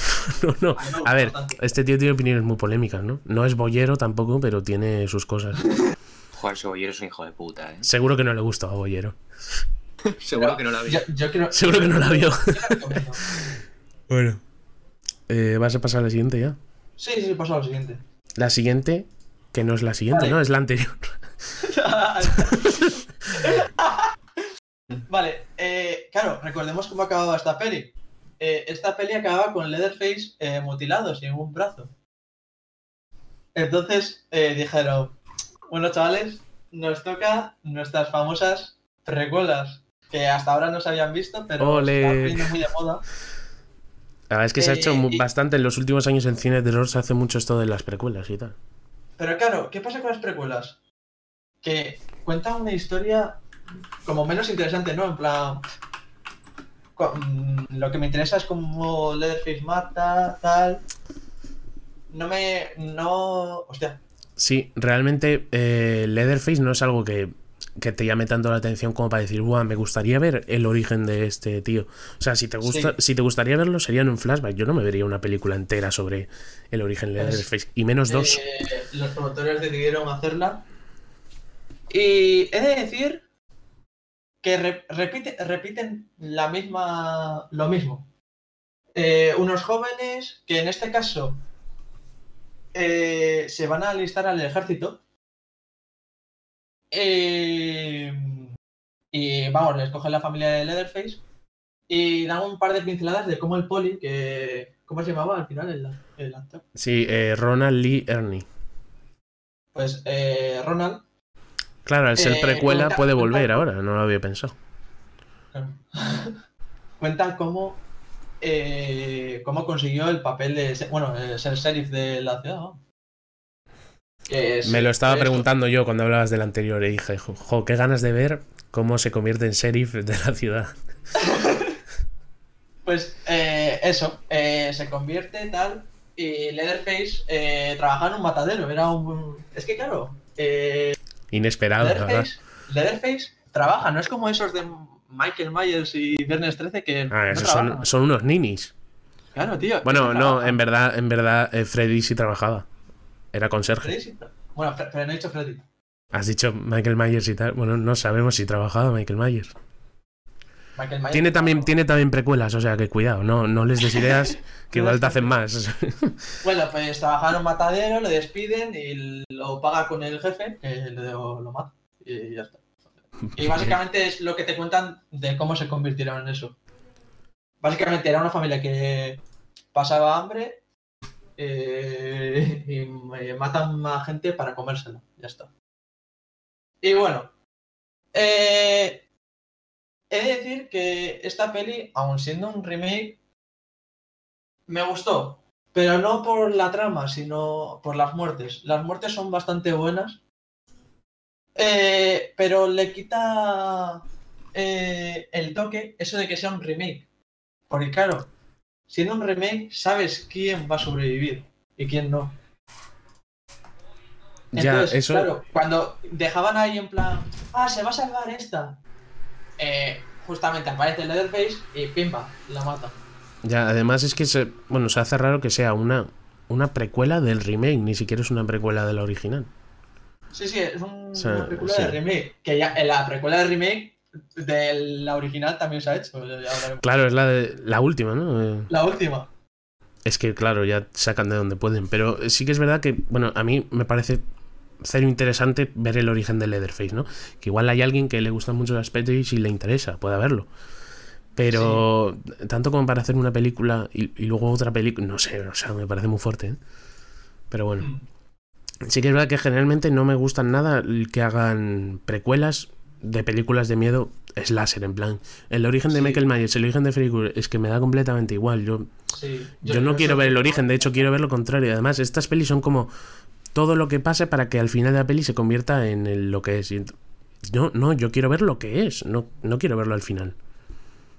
No, pero en esta peli no, no, es, no, no va por ese camino. En plan de cómo se convirtió. En el principio ya empieza matando eh, Ah, bueno, algo es algo. Pero aún así le quitan la tensión esa de que, coño, ya sabes quién va a vivir y quién va a morir. Ya, ya. Bueno, si, siendo que, mm, eh, que se sabe que es una precuela, ¿no? Porque se llama The Beginning, igual alguien que la quiera ver ahora la ve antes que la Sí. otra. Ya, claro, bueno, sí, eso es verdad. Tú las has visto por orden de estreno, ¿no? No de. Claro, exacto. No. Eh, vale, eh, quitando lo de que son unos tíos que van a alistarse al ejército y tal, eh, no tienen nada de... O sea, se parece mucho a, la- a su secuela, vamos. Bueno, a ver, Al remake, al ¿no? remake, vamos, vamos, al remake. Ah, mira, la Ah, ¿se puede- ¿Se puede, protagonista. se puede decir secuela? En plan, claro, ¿no? Sí, sí, técnicamente es su secuela. La protagonista es la de la de Fast and Furious, la hermana de Toreto. Sí, sí, sí, sí. sí. Eh. Ya me sonaba de algo, tío. Ha hecho, ha- yo solo la conozco por eso, o sea, no, no es muy conocida la actriz tampoco. Pero Mm. bueno. No, yo es que me he visto hablar de Fast and Furious y- Bueno, que hay una escena muy guay. Eh, en el remake sale un tío en silla de ruedas Sí, eh, que no tiene piernas. Y claro, en esta peli sí tenía piernas. ¿Qué pasa? Que el- uno de los protagonistas le pega un tiro en la pierna y va nuestro buen samaritano Leatherface eh, junto al sheriff. Que el sheriff es que es, es como, no sé, el que se lleva la película. En plan, es sí. Es como el loco, en plan... Le roba el protagonismo a, a Sí, exacto. Eh, y claro, están ahí en una escena en la que están to- toda la familia en una habitación y el abuelo ese, que le han pegado un tiro en la pierna, está agonizando. Y, y dice el serie, venga, hazlo. Y le corta una pierna. Y claro, dice, dice el serie, nada, nada, nada, pero ¿por qué paras? "Ha- Hay que equilibrarlo, hay que equili- equilibrarlo. Y, y empieza el abuelo, no, no, no, no, no. Y le corta las dos piernas. Madre Y, y luego te, y, eh, cuenta una milonga que ves que está loquísimo y dice, eh, todo tiene que estar equilibrado, no sé qué. En plan, que da... Como Thanos, ¿no? Es Thanos, el sheriff. Sí, literal. Y esa escena es muy buena, me gusta. Perfectly balanced. Que nos cuenta, en plan, eh, es aparte de ser divertida, nos muestra la lógica absurda que tiene la vamos. Sí, sí. Otra cosa Eh, no, otra pero. cosa guay que meten en esta película es lo de las tarjetas de eh, del ejército, porque los protagonistas se iban a ir a, a Vietnam. Claro, está- sí, no sé, es un recurso eh, guay para, para, coño, para meter la ambientación y tal. Esto guay, me, me gustó mucho. Eh, Sí, y sí. por último, Si quieres saber sobre la recepción de la película, fue aún peor, ¿eh? sí, la, esta es, es normal que sea peor. 12% en Rotten Tomatoes, eso es muy bajo. Sí, pero, Y- pero me, me extraña, me extraña que la, anterior sea tan baja. Bueno, siendo un remake eso no suelen gustar, ¿eh? También tienes que tener eso en cuenta, sobre todo a críticos así más profesionales que suelen ser más sibaritas en ese sentido, Sí, no suelen gustar. Sí, la primera, la, la de 1974 sí que es, coño, es muy buena. Claro, y teniendo el recuerdo de eso, que es lo fresco, ¿no? Cuando te hacen un remake Sí. suele ser más. O sea, te suele gustar menos. Pero no sé, me parece. Claro, muy- piensa que nosotros somos más público objetivo para este tipo de remakes porque son modernizaciones de, de las Sí. originales, ¿no? Y como nosotros somos más jóvenes, pues sí que es verdad que no, no nos molestan tanto, por así decirlo, como, Ya, claro, los remedios. como a otra gente. Y sí, bueno, somos más público objetivo para este tipo de pelis. que. Y bueno, al final, ya lo he dicho antes, eh, pa- eh, la, la protagonista, que es la de eh, Fast and Furious, Sí, eh, coge un coche y parece que se va a salvar, pero dices, ¿cómo se va a salvar si en la siguiente película no les han pillado? Y obviamente está Leatherface detrás del coche, la atraviesa eh, con la motosierra y a- además es que es graciosa la escena porque estaba, eh, estaba viendo como la luz de la policía y justamente aparece Leatherface, la mata y mata a los dos policías atropellándolos en plan sin querer, ¿sabes? En plan... Una triple así. Bien, Bueno, colateral. bueno, y la película, eh, si te ha gustado el remake, te entretiene, ¿sabes? En plan, es divertida. Pero no aporta nada interesante. Y a mí me parece una oportunidad perdida, en plan, no sé. Podrían haber hecho muchas cosas. Vale, tengo mucha curiosidad con la siguiente de la que vas a hablar. Porque- vale. Eh, em, ya enlazas directamente, ¿no? Porque estas dos... em, Sí, o sí, sea, sí, ya esta- esta cierras. voy a hablar poco porque, eh, o sea, no voy a hablar tan tendido. Vale, ¿qué coño es la masacre de Texas 3D? Vale. Como no. eh, no sabían qué hacer, yo creo. Y decidieron volver a los inicios, a la película de 1974, a la original, y hacer una secuela directa que ocurre después, justo después de que la chica se escapase del, de la casa, Sí. ¿No? Vale. Y en 3D. Y el, el 3D, porque meten, meten muchas cosas cutrillas, en plan, como un hacha que. No, una, la- una motosierra que la tira en plan súper apuesta, en plan, para que parezca que viene a ti. Claro, es que cosas- da mucha pena ver películas em, que se estrenaron durante esa época en la que el 3D era lo más y verlas ahora en una televisión normal, sin ser 3D ni nada, y ver como esas cosas de, uh, mira cómo se acerca esto, tal. Ya, eh, Y la ves ahora y te quedas como, uff, qué desgracia. Bueno, eh, pa- eh, la película. eh, ¿Sabes? Eh, ¿Has visto las de Halloween? Sí, he visto varias, no todas, pero... Vale. la de Halloween, sabes que Michael Myers es. hay una um, serie de películas que. No, no sé si es desde el principio, pero sé que luego sí. Que eh, Michael Myers es. eh, o un tío, o un hermano, o algo así. Sí, De sí. la protagonista. Esas no Ah. las he visto, pero conozco la historia. Es, es como el hermano o algo así de la Pues protagonista. en esta intentan hacer lo mismo. No, hombre, no. sí, sí, literal. Pero ¿por qué? ¿Por qué? ¿Por qué? La protagonista, eh, que por cierto, parecen sacar, las dos que hay, parecen sacadas de una peli porno. Alexandra Daddario es la protagonista, ¿no? Me encanta esa actriz. Pues esa, eh, esa es la que es supuestamente familiar de Leatherface. Bueno, la peli empieza con eh, un tiroteo en casa de Leatherface porque les han pillado. Eh, y eh, como que matan a todos. Pero se salva un niño. Y ese niño es Leatherface. Ah, no, no, es, es la protagonista, perdón. Y Leatherface como que se queda encerrado en la casa, ¿sabes? Y bueno, la niña eh, consigue la casa, va con sus amigos. Eh, Leatherface mata a sus amigos. eh, luego el presidente estaba metido en esta mierda. Y El luego Leatherface le mata. ¿El presidente de Estados Unidos?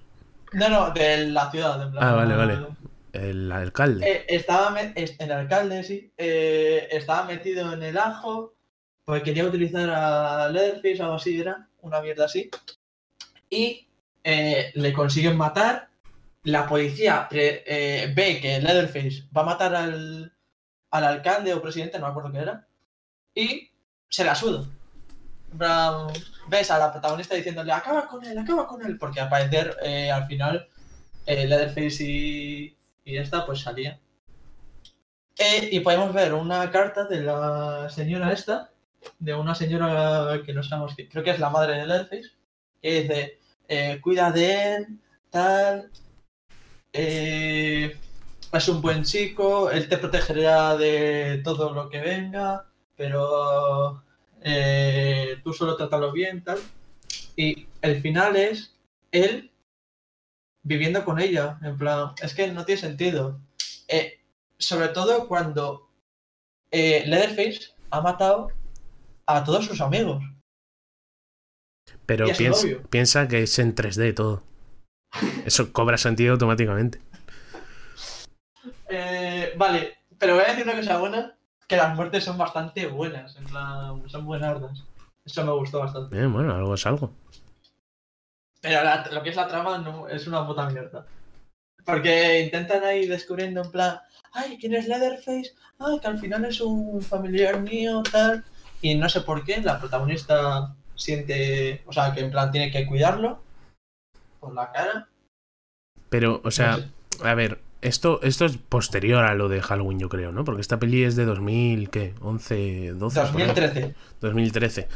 ¿No vieron que en Halloween no salió bien? O sea, porque esto es bastante posterior. que, mm, ¿Por qué? ¿Tú has, visto, ¿Tú has visto la línea temporal? ¿Tú crees que esto es Sí, bueno, ya, pero no sé, o sea, bueno, es que no tiene sentido. Pero eran 3D, eran 3D, eso está guay. Lo salvo. Y así que. Ah, bueno, que a la tía se la sudaba. A la protagonista se la sudaba que su novio se estuviese acostando con, con su mejor amiga. En plan, lo tomaba como normal. no sé. Era una relación abierta. En esa época no estábamos preparados para eso, pero. Sale, Sí, sale Scott Eastwood en esta película, el hijo de Clint Eastwood. ¿Sí? Sí, pone que hace del oficial Hartman. Es el, el que ve el asesinato y no hace nada. Ese, creo que es. Pues vaya mierda. vaya mierda de papel. Y. ¿Qué voy a decir yo? Ah, meten muchos guiños a la primera película, por ejemplo. Ah, bueno, y otra cosa. Eh, en esta peli, la mayoría de muertes, aunque hay muertes muy guays, la mayoría de muertes son por accidente. Te explico. Destino final. la ¿Qué? Destino final. 3D, destino final 3D. Sí, que- casi, ¿eh? Porque va. En plan, eh, la escena de que Leatherface en la primera, en la de 1974, mete a una chica en el congelador y luego cuando va uno de los amigos a, a buscarles, abre el congelador y está ahí adentro y hace así como, como para respirar aire. Sí. Hacen un guiño a eso, hacen lo mismo, pero esta vez eh, era un policía el que abría el cajón. Le pega un tiro a la tía. ¿Cómo? O sea, abre y le pega un tiro. Sí, sí, sí, sí. Abre, la tía hace así, se abalanza, en plan para respirar o algo, y le pega un tiro en la sien. Policía, chaval. Pero le pega un tiro en tres dimensiones, ¿eh? Cuidado. Y, y luego muchas muertes en plan de. Se muere por accidente, porque se, se choca, por no sé qué. Pues nada. No me gusta mucho, la verdad. Pero a ver, está entretenida. A ver, igual en un cine en 3D te hubiese gustado más, ¿no? Con unas gafas ahí. Avatar, como Avatar. Me acuerdo de la escena de, de la motosierra que la tira pero es súper exagerado. para, para que parezca. Además a la nada la tira, ¿sabes? Es Para que es el, que es el problema de estas películas de esta época que se puso de moda lo de 3D y hacían no sé qué 3D y tal. Claro, la ves en, en tu casa, eh, te la has descargado en Torrent y no tienes ni 3D ni hostias y es una puta mierda de película. Eres puto pobre. Claro, lo estás viendo en una pantalla de 24 pulgadas en tu ordenador y, y, pues ¿qué haces? ¿Qué haces? Pues eso. Pero bueno. Bueno, y ya Bueno, por- queda, para queda acabar- una, ¿no? Te queda una para hablar. Sí, sí, para acabar. eh, Vieron que. No sé qué vieron. que- Ya estaban fumadísimos los productores. Vieron- Vieron que funcionó, pero es que no. Pero es que no, ¿no? Bueno, pues eh, hicieron una precuela de la primera, otra o sea, Claro, de la original. Esta no es de precuela del remake. Sí, sí, sí, sí, de 1974. Que explica eh, cómo eh, Leatherface esta vez sí se convirtió en asesino desde sus inicios, en plan desde joven y tal. Vale. Esta película hace lo típico de sale el, el- el asesino de niño y ya era un poco psicópata de niño y esas cosas. Ahora, ahora te explico. Te Es explico que- vas a reír. Vale, esta peli salió en 2017. Si no Hace, hace nada, ¿eh? Es muy Hace reciente. nada, creo que está en Netflix o en algo así. Yo no, yo no recordaba que hubiesen hecho una peli de La Matanza de Texas tan reciente, fíjate. Pues eh, eso, eh, la hicieron y trata de, de- Al principio de la película vemos a una pareja de jóvenes que van así tonteando tal y de repente parecen como que van a atropellar a un cerdo, no, a una vaca. Eh, la esquivan y cuando van a ver que si está bien, eh, como que la vaca se pone a dos pies, obviamente era un disfraz eh, de Leatherface. De Leatherface chico. ¿Cómo? Leatherface chico. ¿Cómo? Era, era- era una vaca, ¿no? Estaba a cuatro patas, Sí. pero eh, cuando se baja, eh, se pone a dos pies el, el este, eh, Leatherface. Pero sin la parte de. O sea, solo la cabeza tiene, la cabeza, ¿sabes? ¿Qué? O sea, la, ¿Qué. Es que es muy difícil de explicar. En plan, voy a, voy a coger una foto. No entiendo nada, tío. Eh, que es en plan, la parte de arriba de la vaca. Sí. Ah, en plan, típico disfraz de, de dos, en plan, dos personas haciendo de caballo. Típico disfraz de eso. Sí, sí, sí, sí. Es que me he imaginado que estás pensando en eso. Lo, lo subo al Discord. ¿Qué, qué, co- Así. qué cojones? Sí, sí, sí, sí. el- yo también me quedé igual. Qué Bueno, horror. pues Leatherface les lleva a una trampa y los chicos mueren, vamos. o sea, ya, eh, ya era un niño él cuando esto. Sí, sí, era un niño. Ahí. Y eh, la policía va y como el sheriff era familia de, un, de los que han muerto, eh, como no puede hacer nada ni eh, contra ellos porque no saben quién ha sido. O sea, no saben si ha sido sin querer o quién ha sido, ¿sabes? Sí. Eh, el este se toma la venganza y se lleva a todos los niños eh, de la familia de Leatherface, incluido a Leatherface, eh, a un eh, orfanato. No me acuerdo si- No, era un psiquiátrico. O un orfanato, una de dos. Creo que era un psiquiátrico porque luego estaban loquísimos todos. Veo mucha relación en estas películas, sobre todo en las precuelas, con, con cosas que se ha hecho en Halloween. Sí. Porque sí, realmente sí, en la saga de Halloween hacen cosas muy parecidas, ¿eh? Es verdad. Lo de los Ah, psiquiátricos, cuando era un niño, tal, todo eso. Pues, eh, vale. Entonces, pasan los años eh, y vemos a una enfermera, creo que era, eh, que es nueva y, y, y estaba con... Creo que era psiquiátrica al final, sí. Y estaba con, con los adultos, bueno, ya eran niños grandes, ¿sabes? En plan, de 18 o 17, por ahí, ¿no? Sí, adolescentes. Eh, y vemos también a la a la madre de Leatherface que ha ido, se ha conseguido tener dinero porque se les quitaron a los niños porque no tenían dinero. Y ha conseguido dinero y ha ido a recuperar a Leatherface. Pero les dice el capatado, bueno, el jefe del psiquiátrico, que les quitan el nombre y les ponen otro para que la familia, bueno, un rollo. Básicamente que la película va a girar en eso, que quién va a ser Leatherface. Bueno, se escapan todos, ¿no? Hay una eh, eh, una huida de todos porque al parecer les maltratan.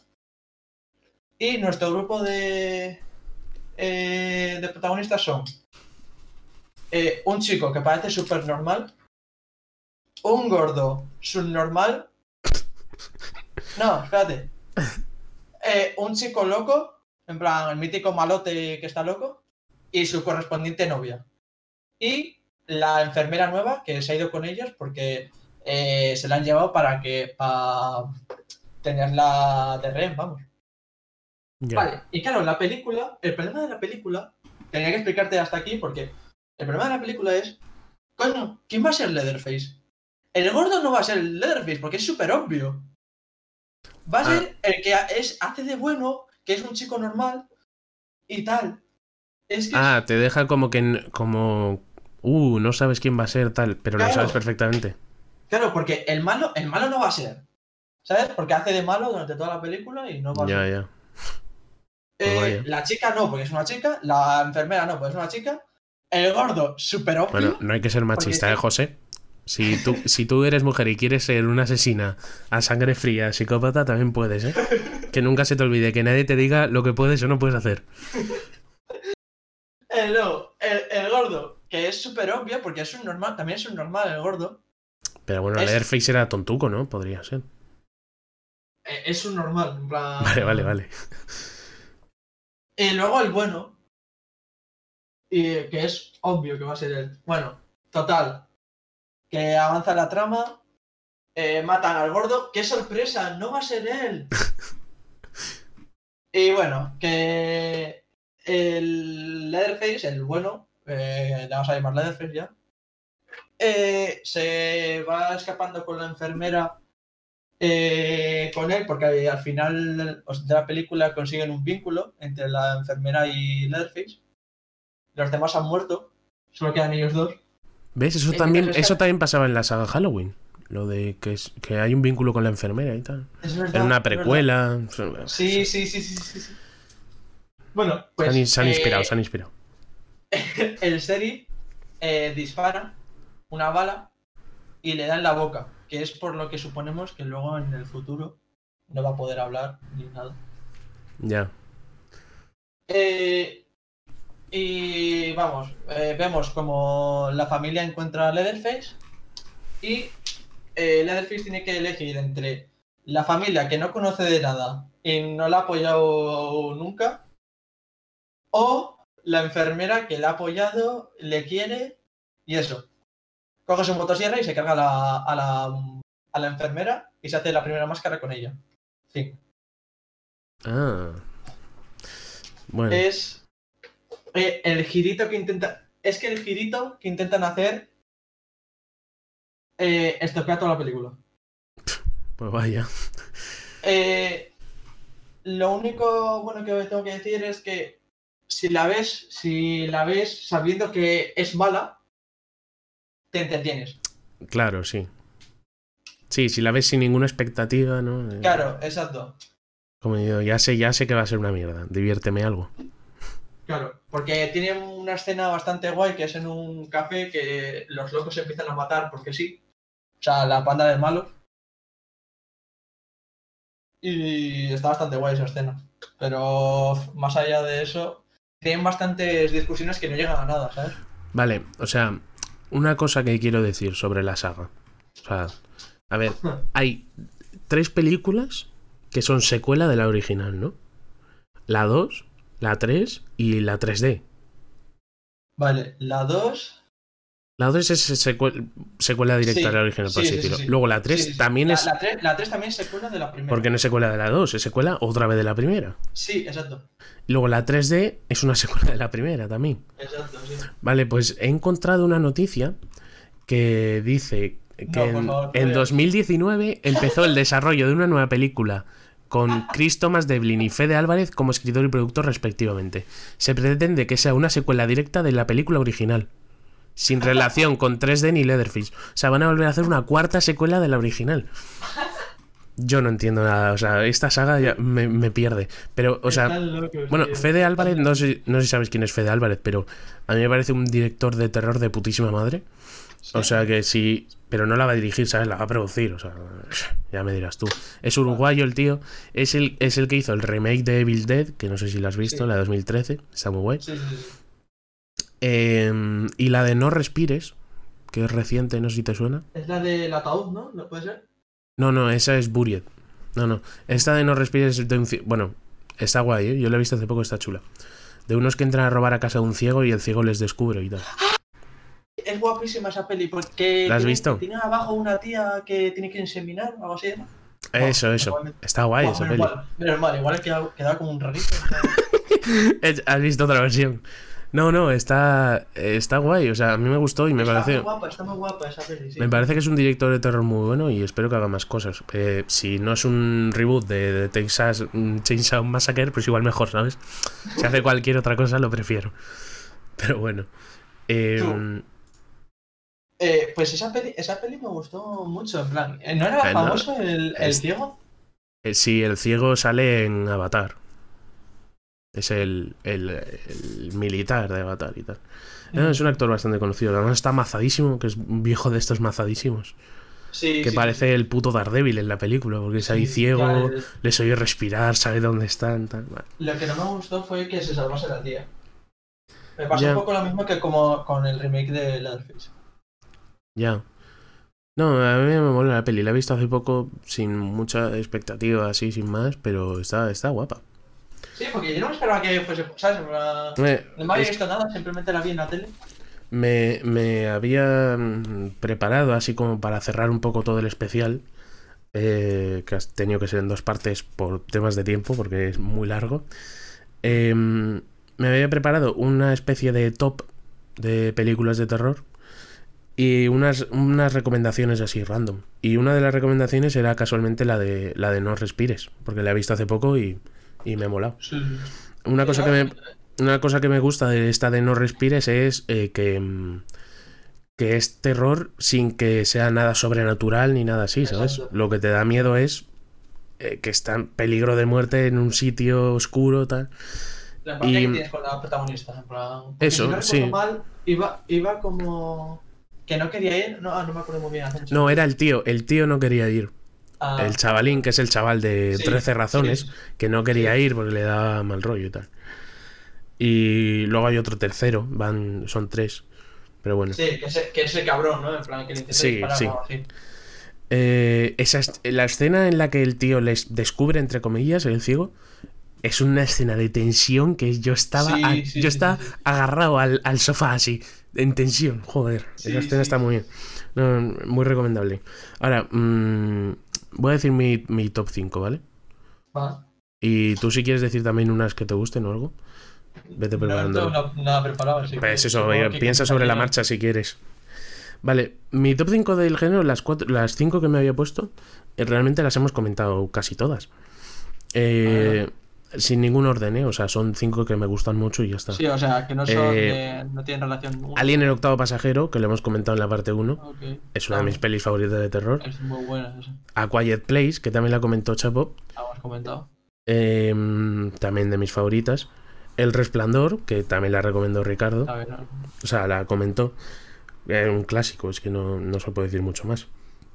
Hmm. Ya lo comentamos en la parte 1. Y luego he puesto The Thing de John Carpenter, que la he estado comentando yo un poco en este podcast. Exacto. Y luego la quinta, que es de la única que no hemos hablado, que yo había pensado hablar, pero dije que no porque no, no me apetecía tanto, es la ¿Cuál, cuál, de, cuál? la de Get Out, de Jordan Peele. Eh, me parece un peliculón porque además Película. algo similar a lo de a lo de No respires, ¿no? No es del tipo de terror sobrenatural y tal, es más una tensión y algo más tipo- psicológico y Yo diría que es más tipo Shutter Island, ¿puede ser? Sí es más psicológico, sí. No se parece nada a Shutter Island por el tipo de, de ambientación, sí, no es, no pero es eso, pero en plan es más... pero sí, sí, el terror es el mismo, es que- el rollo que psicológico. Intenta, que intenta descubrir qué está pasando, eh, Sí. ¿sabes? Me... Y luego me, había preparado alguna referencia, o sea, perdón, recomendación así Sí. picadita, de decir varias sin hablar mucho de ellas. Em, lo comenté en la parte 1, Room 237, que es el documental del Resplandor. Muy recomendable si os gusta la película, porque te cuenta todo y referencias y cosas de la, cómo- cómo cosas de la producción, eh, cosas de la película que igual no te das cuenta cuando la ves, eh, Sí. cómo Kubrick quería hacerla, cosas que no le dejaron hacer, cosas que sí y tal. Luego, eh, Upgrade, eh, la he visto como Wow. género terror, no es de terror realmente, Upgrade. No es de terror, pero El Pero final sí que te deja un poquitín como. Pero Let- eh, Letterboxd y este tipo de páginas las ponen de género terror. Si de verdad la considerase de género terror, la hubiese puesto en mi top 5. Pero no la considero, pero aún así les recomiendo. Porque está muy guay. No, no es terror, pero sí que es verdad que el final te deja un poquitín Claro, como. no es terror per se, pero Sí, bueno, ya. muy recomendable. Vale, eh, Vivarium. Es de este año, Vivarium, de 2020. No se estrenó en cines, se estrenó en digital y tal directamente. Eh, que está protagonizada por el, actor, el en actor de Zombieland. ¿Una plataforma o.? No, se estrenó en VOD eh, de alquiler y tal. Sí, Eh, la pondrán dentro de entonces, poco en. Entonces debe ser un. De, de bajo presupuesto, ¿no? No, no, no, no, es- no debe ser de presupuesto tan bajo, pero bueno, no sé, no la quisieron estrenar en cines. Ah, Debió ser. van directas, las que van directas ahí suelen ser. No, pero debieron estrenarla en algún festival, debe ser alguna de festival. Y Ah. luego en vez de estrenarla en cines, pues la estrenaron ahí en digital. Que mejor, porque teniendo en cuenta que luego con la pandemia y tal, igual si lo hubiesen estrenado en Sí. cines. Eso. Eh, está muy guay. Yo creo que en España se puede ver en Movistar solo con tener el Movistar. No hace falta pagar de más de alquiler. Pero Ah. bueno, si no tenéis Movistar, la encontraréis por ahí. Os buscáis la vida. Está muy guay. Es también muy, muy, muy, muy de terror psicológico. De rayarte la cabeza a tope y está muy chula. Luego, eh, The Invisible Man, El Hombre Invisible, la que han sacado este año, Ah, principio de año. mala pinta, ¿no? está muy chula, ¿eh? No, no esperaba mucho y tal, y está muy guay. Es la, es Elimina. la de la mujer esta, ¿no? Que... Sí, la del cuento de la criada. Sí. Eh, elimina por completo la parte, por así decirlo, más sobrenatural del hombre invisible. Y, y estás todo el rato de. Bueno, eh, la película está muy guay. Yo os la recomiendo porque. Eso, empatizas mucho con la protagonista, por así decirlo, de, de que el- Mm. todo el resto de gente cree que ella se está volviendo loca, pero ella sabe que hay un hombre es invisible. que No me, no me llama mucho la atención. En plan, Pues yo te recomiendo que la veas, ¿eh? igual, igual no te gusta, pero está, yo creo que está guay. No, pero a mí lo que me pasa en plan de llamar la atención, en plan que luego me guste. O sea, las películas me suelen gustar siempre, ¿sabes? Pero Sí, de empezar a verlas. ya, ya. Es lo que me gusta. Yo lo único que no me gustó mucho es que a mí, yo fui a ver, yo creo que la última peli que fui a ver al cine, antes del apocalipsis, fue mm, eh, eh, Aves de Presa, que la vi en febrero o así. Y... mm, ¿De qué te ríes, tonto? No es... No, no, no. Eh, no, eh, Aves de Presa que la estrenaron en febrero. Y salió el tráiler de esta película porque se debía estrenar una semana después o algo así, o se había estrenado. Sí, me pasa lo mismo con otra película. Y en el tráiler, a mí, eh, yo estaba viendo el tráiler y dije, pues ya está, no veo la peli. Me está contando toda la película. Eso es verdad. Y luego es verdad que no tanto, pero sí que es verdad que cuando estás viendo la película tienes la sensación de que, ah, esta escena es la del tráiler. Ah, esta escena es la del tráiler. El tráiler no te desvela cosas, por así decirlo, que van a pasar, pero pff, te enseña muchísimo. Yo, no recomiendo- los trailers, ¿no? Últimamente sí, y yo no recomiendo ver los trailers por eso. Yo veo los principios de los trailers y luego los quito. Porque es que digo, me van a contar toda la película y paso. No, no me apetece. Sí que es verdad que hay trailers que los cuidan más, pero en general es que me parece una mierda eso. Yo quiero que me cuentes lo menos posible. La gracia de los trailers es que te enseñen lo que te tengan que enseñar para que la quieras ver sin contártela. Mm. Y claro, si una película no es lo suficientemente interesante, que tienen que echar todo lo que sea, entonces te cuentan cosas. Pero bueno, yo la recomiendo, ¿eh? Y si la vas a ver, avísame y me comentas qué tal. Te diré, te diré. Luego, eh, The Lighthouse, la ha comentado antes Ricardo, creo, cuando ha hablado de este tipo de terror psicológico, de volverse loquísimo.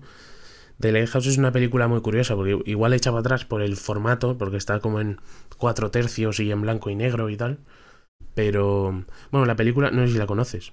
¿Te suena No, igual? no, no. Bueno, la Ah, película está protagonizada por Robert Pattinson y, y Willem Dafoe. Y solo salen ellos dos en toda la película, no sale nadie más. Va de que van a un faro y tienen que quedarse allí por una tormenta. Y claro, se empiezan a volver locos allí dentro. Y la película es una puta locura. Y a mí me ha gustado bastante.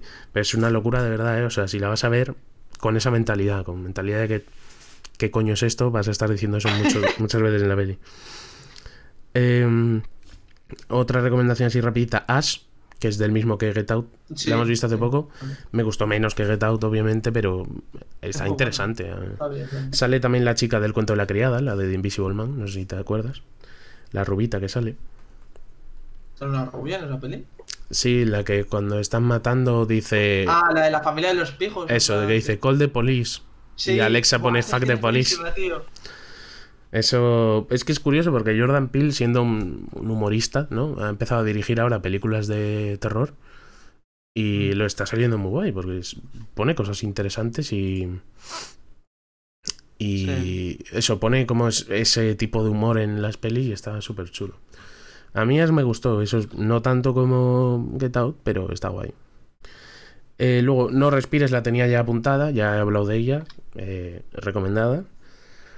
Luego iba a decir The Host, que es la de eh, el director de Parásitos, que ganó hace poco el Oscar. En 2007 un- hizo una película que se llama The Host. Yo no diría que es tanto de terror, porque terror, terror no es. Pero vas. No, no exactamente. En verdad es The Host. Se llama así por. A ver, no confundirla. Hay otra película que se llama The Host. Gente que lo confunde. Que está basada en un libro de la guionista de Crepúsculo. Es más reciente, yo creo. Sí, sí, no tiene nada que ver, pero las dos se llaman igual. Entonces la gente dice, ah, The Host, tal. Es esta, no es esa. Esa va sobre una niña que es alienígena o algo así. No tiene nada que ver. En esta es en Corea. eh, sueltan en una ciudad, no sé qué ciudad es exactamente, imagino que será Seúl. Sueltan como a un bicho. Ya he dicho que me gustan mucho los monstruos, yo ya lo siento. Pero sueltan como a un, a un bicho que va por ahí eh, rompiendo cosas y tal, ¿no? Y empieza. En la ciudad empieza a haber una, una pandemia y hay gente que se está intoxicando y cosas así, ¿no? Y tiene que ver con este bicho que han soltado. Y está, está chula, porque me pareció interesante. Bueno, cine coreano no he visto mucho, pero cine de este director sí he visto. He visto- Sí, ¿no? Porque, a ver, este- sí que es verdad que este director se le conoce ahora por Parásitos, ¿no? Parásitos, sí. Pero realmente yo había visto de él eh, Snowpiercer hace varios años, que sin ser una película coreana está dirigida por él. Y, y Okja, que es una de Netflix, también está dirigida por él. Es, o sea, es un director que conocía de antes sin haber visto cine. Y esta es una película, una anterior a esas, es de 2007, de Host. Eh, buscadla y no la confundáis con la otra, la de la, la de la escritora de Crepúsculo, que son dos pelis distintas. Ah, bueno, y la otra peli que tenía apuntada en recomendaciones también he hablado ya de ella, que era eh, La Cosa, pero la de 2011, que eh, me gustaría que la gente no tuviese prejuicios y la viese de todas formas, porque es interesante. Y ya Ah, está. mal de ella, ¿eh? No sé. Un poco, tío, pero casi nada. Yo la recomiendo de verdad, ¿eh? Yo... Que Bueno. yo, eh, de la que estabas hablando, eh, me he acordado, no es del terror terror, pero sí que es un poquitín más psicológico. Era la de Netflix esta que vimos tú y yo, solo creo. Buah, que tuvimos que mirar vídeos en YouTube Eh, explicativos. Annihilation, Annihilation. qué buena, ¿eh? Eh, no sé si se podía considerar terror terror, pero sí que tiene una Sí, parte... sí que eh, está en listas de... O sea, yo creo que el género terror sí lo suelen poner, ¿eh? En- De hecho, bueno, si buscas en, en Google pone ciencia ficción barra terror. Sí que es verdad que algo de terror tiene. De hecho, Sí. bueno, tiene escena... La escena del oso, por ejemplo, parecía Sí, de una peli de terror, escena- ¿no? Tiene escenas de, tiene escenas de miedo, sí. Sí, yo, bueno, recomiendo mucho a este director que se llama Alex Garland. Es, em, es el director, además de esta película, de Ex Máquina, que no sé si la has visto. Me suena que te la recomendé cuando vimos esta, porque la te dije. Sí. La. Eh, si podéis buscarla, está muy guapa. Eh, y eso, no es terror tampoco, es máquina, ¿no? Pero sí tiene ese rollo psicológico de, psicológico, yo creo que es de- más. de que los cuidadito. protagonistas se vuelven locos. Y Eso. Es más suspense en el caso de. Ex Máquina, pero sí que es verdad que en Annihilation tira más al rollo terror. Y me, gusta mucho. Me gusta Vale. mucho. ¿Y quieres decir alguna más? o? Eh, no, no se me ocurre ninguna más. Así que. igual en el siguiente podcast que hagamos, aunque no tenga nada que ver, diré. Ah, pues eh, os acordáis de. Bien, bien, eh, muy temático, la verdad. Hacerlo en otro podcast que no tenga nada que ver. Me gusta, José, tu idea. ¿eh? Queda pendiente Alien, ¿no? Queda pendiente un podcast de Alien, sí, yo tengo ganas, la verdad. Sí, la verdad es que Eh, sí. Yo me gusta mucho, bueno, ya he dicho, es de mis favoritas, sí. Sí, sí, sí. Vale, Pues ver, pues eh, deberíamos poner algo de música al final. Tú, que, pero, música bonita. Ponemos, ponemos, lo dijimos en el podcast anterior de coña, pero yo creo que podemos hacerlo en serio. Ponemos Goosebumps de Travis Scott. Yo me gusta esa canción y no tiene nada que ver con Halloween. Dale, dale, dale. dale, dale. Venga, venga. Me gustan los dos. Venga, pues. Ah, bueno, antes de irnos, recordad, podéis encontrarnos en Twitter, arroba de las redes Podcast. Podéis encontrar el podcast tanto en Evox como en Anchor, en Spotify. Y, y, en nuestro canal de YouTube, que a veces lo subimos con algún extra, con alguna imagen, etc. Eh, y eso es todo, nada. Gracias por Eh, vernos y adiós. Adiós.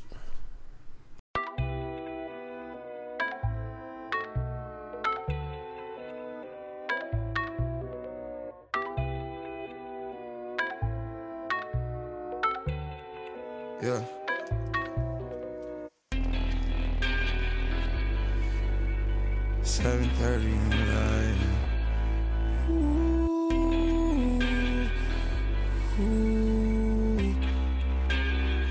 I get those goosebumps every time yeah. you come around, yeah. You ease my mind, you make everything feel fine. Worry about those comments, I'm way too numb, yeah. It's way too dumb, yeah. I get those goosebumps every time. I need the Heimlich, throw that to the side. I get those goosebumps every time, yeah. When you're not around, when you throw that to the side. I get those goosebumps every time, yeah. 713 through the 281, yeah, I'm riding. Why they on me?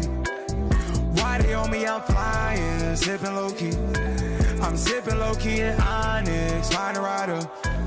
When I'm pulling up right beside you, pop star Lil Mariah. When I text kick game wireless, throw a stack on the Bible. Never Snapchat or took Molly. She fall through plenty, her and all her guineas. Yeah, we at the top floor, right there off Duini. Yeah. Oh no, I can't fuck with y'all. Yeah, when I'm with my squad, I cannot do no wrong. Yeah, saucepan in the city, don't get misinformed. Yeah, they gon' pull up on you. Yeah, we gon' do some things, some things you can't relate. Yeah, cause we from a place, a place you cannot stay. Or you can't go, or I don't know. Or back the fuck up off me.